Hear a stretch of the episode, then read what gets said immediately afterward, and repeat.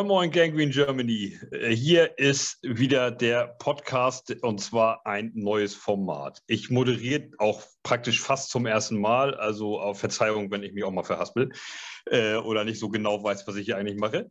Ähm, das ist der äh, Gangrene Germany Cover 2 Podcast Folge 1. Ich habe mir Timo wieder dazu geholt. Den hatte ich, den habe ich schon mal in der Fanstory abgehandelt. Und wir wollen heute über seinen oder über einen von denen, von seinen mehreren äh, Lieblingsspielern sprechen und denen mal so ein kleines bisschen durchleuchten und nochmal dem einen oder anderen Jets-Fan was erzählen. Vielleicht ist sogar das eine oder andere Neue dabei ähm, für, für, für Leute, die uns hier zuhören und zugucken, die nicht so ewig lange Jets-Fans sind. Und es geht um Daryl Reeves. Das war, ähm, ich behaupte, der beste Cornerback, der jemals in der Liga gespielt hat. Ähm, und da, da gibt es sicherlich noch den einen oder anderen, die können sich um den Titel streiten, aber auf Seiten der Jets war auf jeden Fall der Beste, der jemals in der Liga gespielt hat. Und äh, wie schon gesagt, da ist Timo für da. Moin, Timo. Moin, hallo, guten Abend. Sehr gut, ja, dass das wieder gekillt äh, Ich kann mich direkt anschließen. Für mich auch der beste Cornerback äh, der Geschichte der NFL. Ja, perfekt. Äh, für mich auch. Also da gibt es, äh, ich, ich, weiß nicht, ob es einen zweiten gibt. Also es gibt so zwei, drei, die natürlich auch mega stark sind, auch aktuell vielleicht, aber äh, so grundsätzlich, wenn man so auf die ganzen Jahre zurückguckt, ist der schon, ist der schon äh, für mich auf Platz 1 auf jeden Fall. Schon alleine, weil er auch so viel im Jetstress gespielt hat, natürlich. Ähm, das ist schön, dass das wieder geklappt hat, dass wir beide uns hier wieder zusammengetroffen haben. Wir hatten äh, ja zusammen äh, schon mal deine Fanstory gemacht. Du, äh, da habe ich Knut äh, vertreten sozusagen. Ähm, ich weiß nicht genau, was zuerst rauskommt. Vielleicht seht ihr auch diesen Cover 2 Podcast zuerst und äh, dann kommt erst Timos Fanstory raus. Das, äh, dann seid ihr jetzt einfach gespoilert, ist auch nicht so schlimm. Ähm, also, Daryl Reeves, er hat einen Spitznamen, den kennst du natürlich. Der Spitzname ist? Reeves Island. Reeves Island. Wir wollen dir mal kurz erklären, Reeves Island ähm, äh, soll ausdrücken, dass jemand, der Receiver, der gegen der Reeves gespielt hat, auf Reeves Island gestrandet ist, weil dieser Typ dann einfach keine Bälle mehr gefangen hat oder zumindest nicht mehr angespielt wurde, weil der Cornerback der Reeves einfach so gefährlich war. Also eigentlich ein mega geiler Spitzname, ne? Ja, ich, äh, also Reeves Island finde ich halt äh, zum einen mega geiler Spitzname, wie du gerade schon gesagt hast, mit dem gestrandet da auf der einsamen Insel. Und äh, für mich, ich finde halt, es passt auch irgendwie zu New York mit Staten Island irgendwo die Verbindung dazu, ähm, auch wenn es vielleicht jetzt nicht die Verbindung ist, aber ähm, ja, New York an sich ist eh sowieso wie eine Insel. Ähm, daher passt das eigentlich sehr, sehr gut, finde ich. Äh, da bin ich noch nie drüber gefallen, Staten Island. Das ist eine geile Verbindung, eigentlich. Ja. Noch, noch nie drüber nachgedacht. ähm, also jedenfalls, Derry Reeves ist am 14. Juli 85 in Pennsylvania geboren. Das ähm, könnte ich hier mal so vorlesen. Er wurde von den Jets gedraftet in Runde 1. Weißt du, welcher Pick das war zufällig? Ähm, jetzt muss ich eben überlegen. Genau weiß ich es nicht. Ich weiß nur, dass die Jets auf jeden Fall mit den Panthers getauscht haben. Äh, genau. Den Erst-, Zweit- und Fünftrunden-Pick gegen den Pick der Panthers aus der ersten, wo sie mit Reeves gepickt haben, und äh, die sechste Runde. Richtig, richtig, richtig. Das, das ist, kommt, ist vollkommen richtig. Es war Pick 14. Ich musste das allerdings auch nachschlagen, ja. das hätte ich auch nicht mehr gewusst. Der kam von, äh, der kam lustigerweise vom College Pittsburgh und das, Pitts, das Pittsburgher College sind die Pittsburgh Panthers. Das hätte vielleicht gepasst, wenn die Panthers ihn gepickt hätten. Äh, aber dazu kam es glücklicherweise nicht. Er hat dann äh, fünf Jahre im Dress der Jets gespielt, von 2007 bis 2012. Und ähm, ja, ist von Tag 1 im Prinzip an Starter gewesen und, und auch eingeschlagen. Ähm, seine, ich kann mal eben, ich habe mir seine Statistik mal rausgelegen, das ist schon beeindruckend. Er hat 497 Tackles in seiner, äh, in, in, äh, in, in seiner NFL-Karriere gemacht, zwei Sacks, 29 Interceptions in elf Jahren. Das ist schon, das könnte mehr sein, glaube ich tatsächlich, aber das ist schon doch ziemlich stark. Und vor allem fünf Touchdowns. Das ist als Cornerback ähm, auch nicht schlecht. Äh, und 140 Pass-Deflections. Da muss, dazu muss man natürlich jetzt mal bedenken, dass, dass der sich ja immer so präsentiert hat, dass ja die, dass die äh, Quarterbacks äh, ja auch oft nicht auf seine Seite geworfen haben. Das heißt, es hat ja auch so einen, so einen Effekt, wenn du so spielst wie er, dass der Quarterback sagt, der Revis, okay, andere Seite, buff. Und das ist, ähm, das ist natürlich, das ist geisteskrank, dass er das erreicht hat, dass Quarterbacks ihn meiden eigentlich, ne?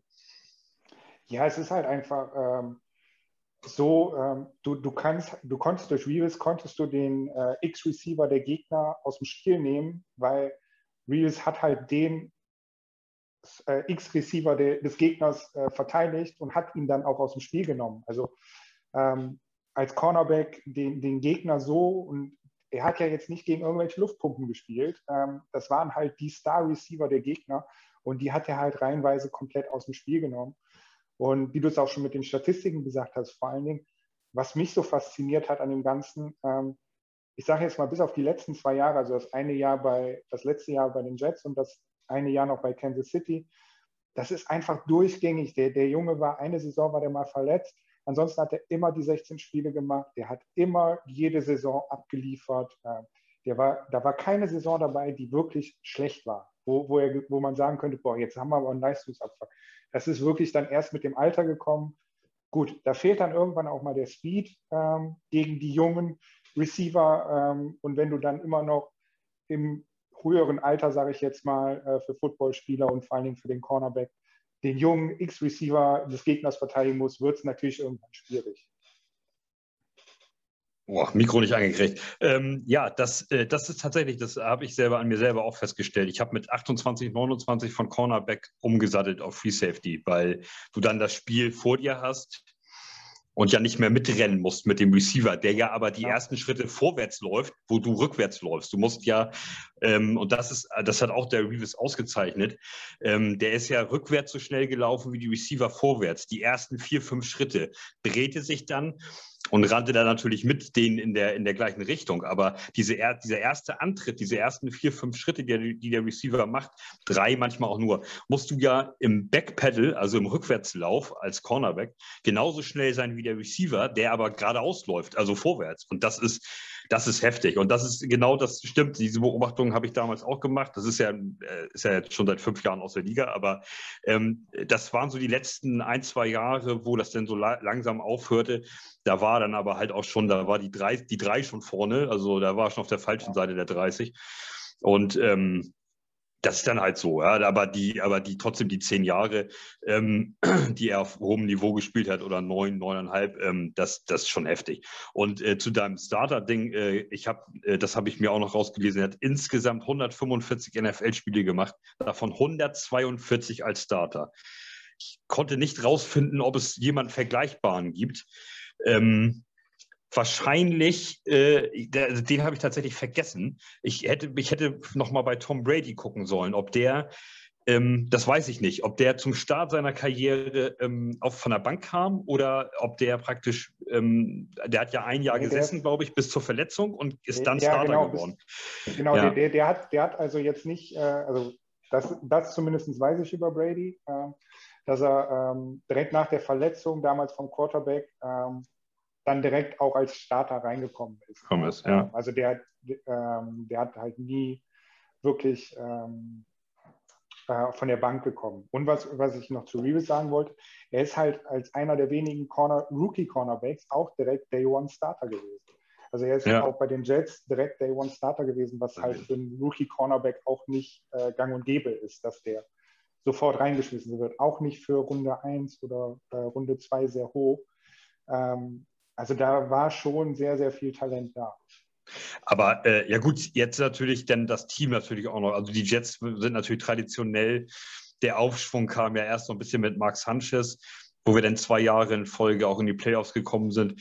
Ähm, es ist jetzt nicht so dramatisch schwer, wahrscheinlich bei den Jets Starter zu werden, äh, als zum Beispiel ähm, ja, zur damaligen Zeit bei den Patriots oder so. Das ist, ja. äh, also das Team war ja auch vergleichsweise schlecht. Aber da ist natürlich klar, dass der mit so einem Talent auch direkt, äh, direkt reingeht. Nichtsdestotrotz ist es bemerkenswert natürlich, dass der als Cornerback so, äh, so abgeliefert hat. Auch, äh, auch von Tag One. Äh, wenn man sich seine Statistiken mal anguckt, bei PFF oder auch bei Google nur, ähm, sich das mal anguckt, ähm, der, der ist auch von Tag 1 durch, durchmarschiert und, und hat einfach gespielt äh, auf, auf der Starterrolle. Und das ist natürlich schon also, also ganz, äh, heftiger, ganz heftiger Cornerback.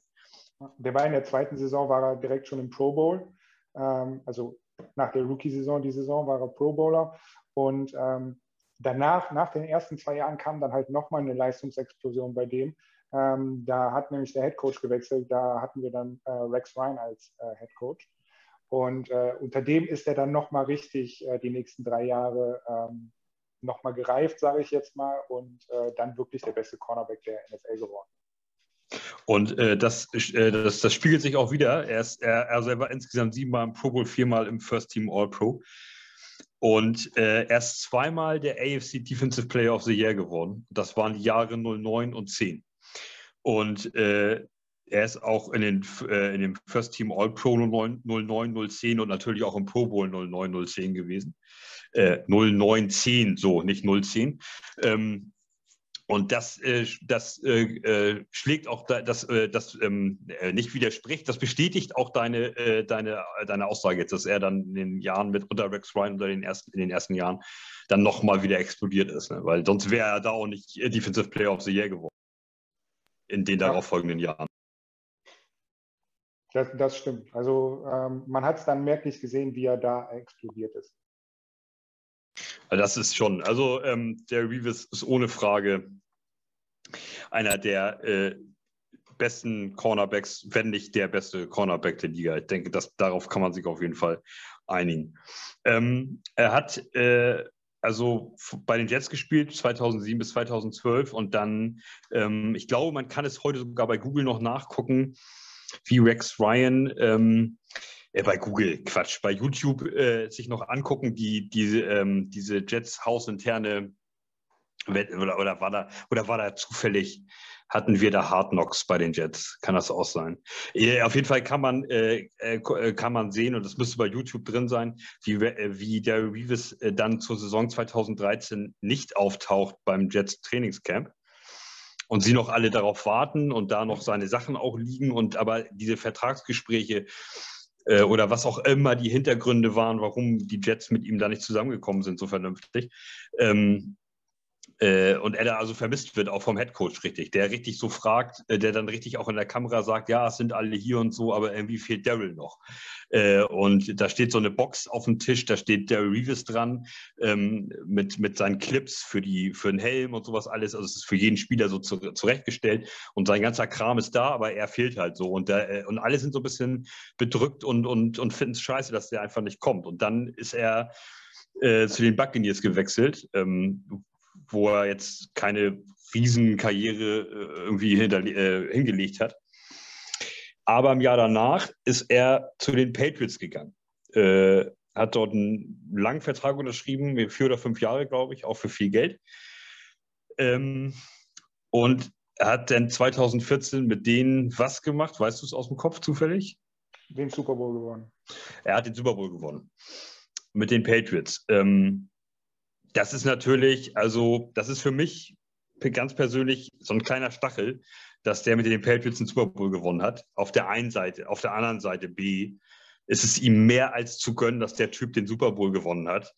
Und ich muss heute, ein paar Jahre danach, äh, fast zehn Jahre, acht Jahre danach, muss ich, äh, muss ich heute sagen, ähm, ja, dann ist es eben so, er hat eben den Super Bowl mit den Patriots gewonnen, aber es, es, es ist diesem Spieler äh, einfach äh, maximal zu gönnen, dass der den Super Bowl-Ring hat. Und wenn das eben da ein Patriots-Logo drauf ist, dann ist da jetzt eben Patriots-Logo drauf. Aber der, der Typ ist eine Jets-Legend. Äh, eine Jets -Legend. Ja.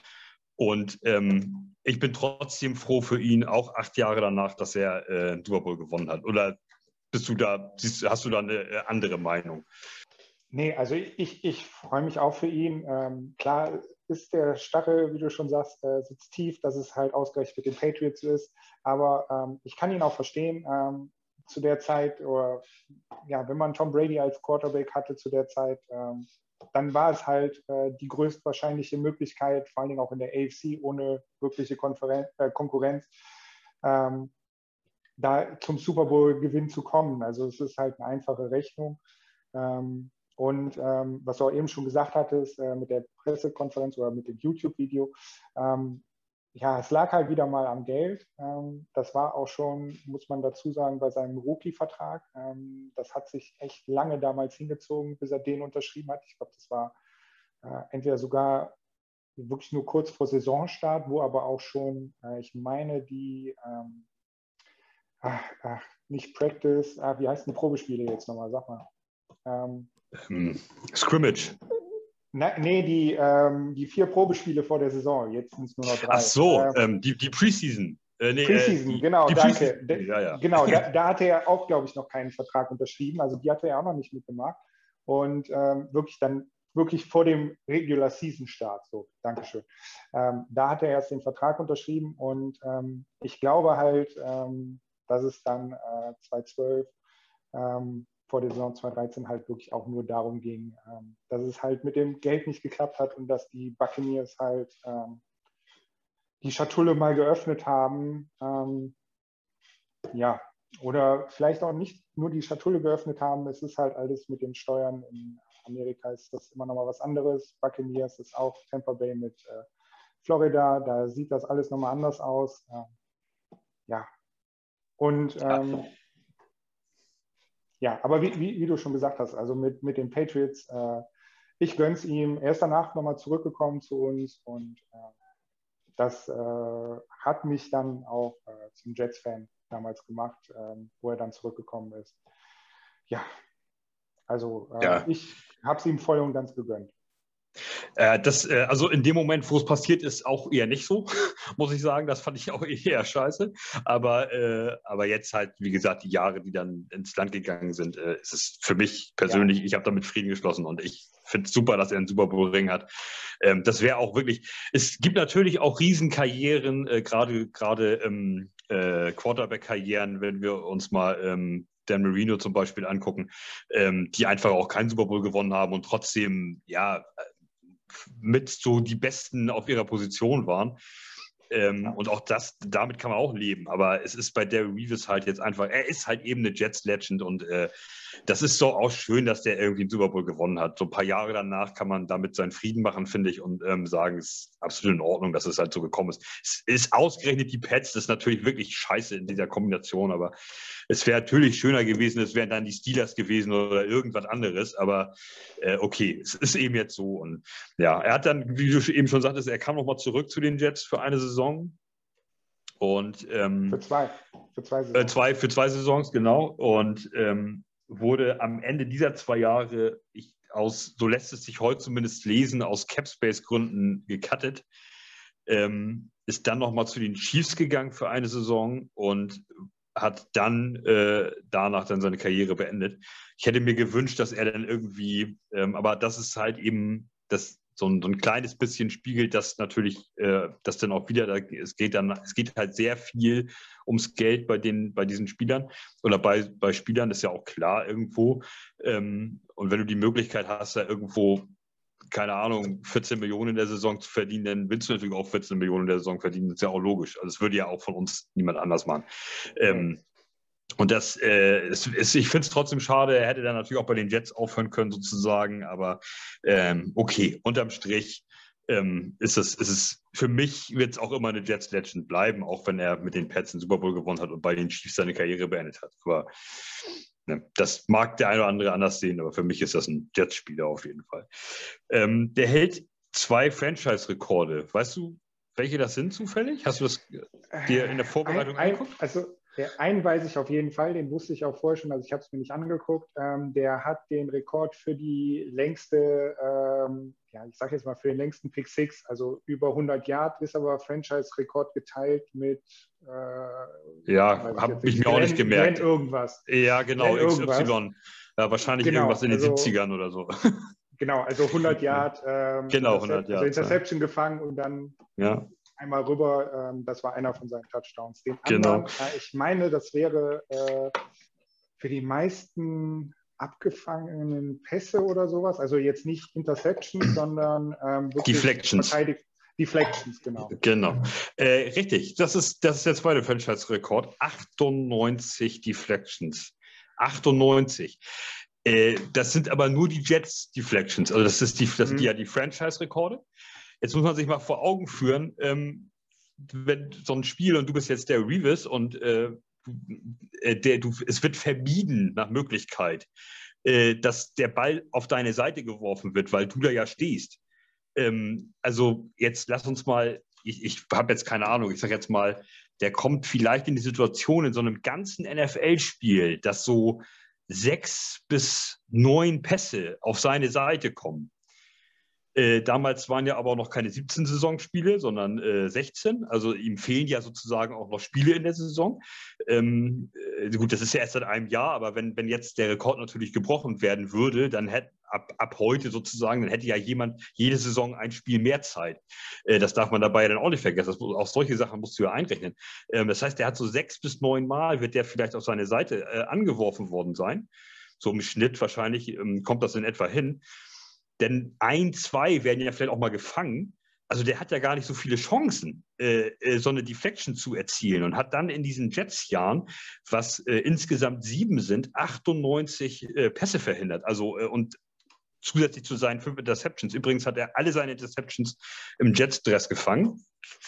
Auch das sei, sei, mal an der Stelle erwähnt.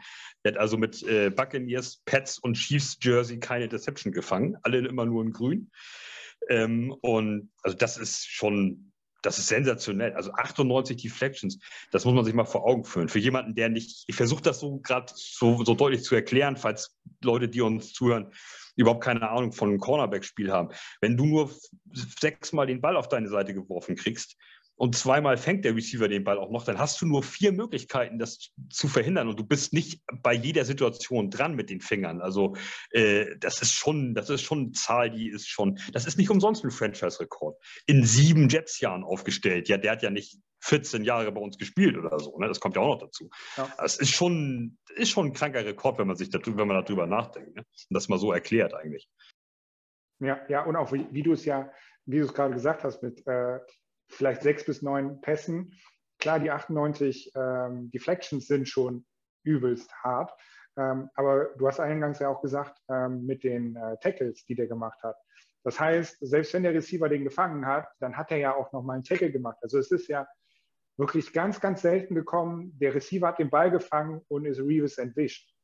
Ne, also selbst wenn er den gefangen hat, hat er den an, an der Stelle de, äh, des Catches, hat er den halt auch dann getackelt und dann gab es keine Yards after Catch.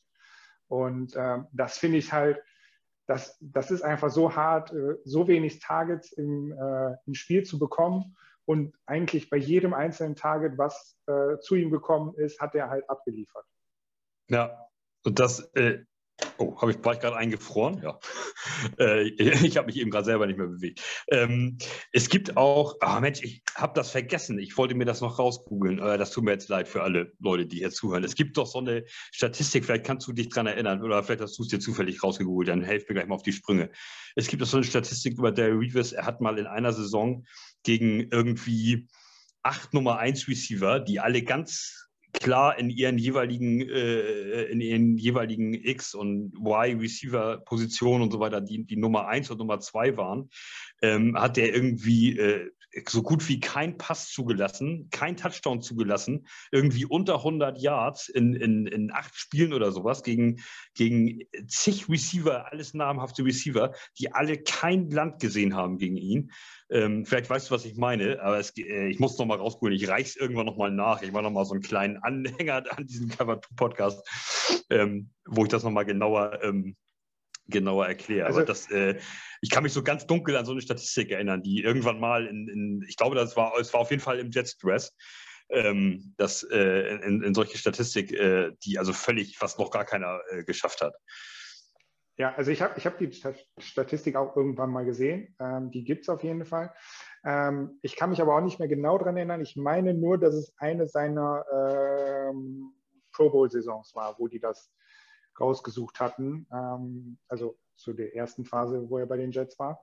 Ähm, aber ähm, die, die Statistik habe ich auch schon mal gesehen. Also das war einfach nur krank, was da, was der abgeliefert hat auf der Cornerback-Position. Ähm, ja.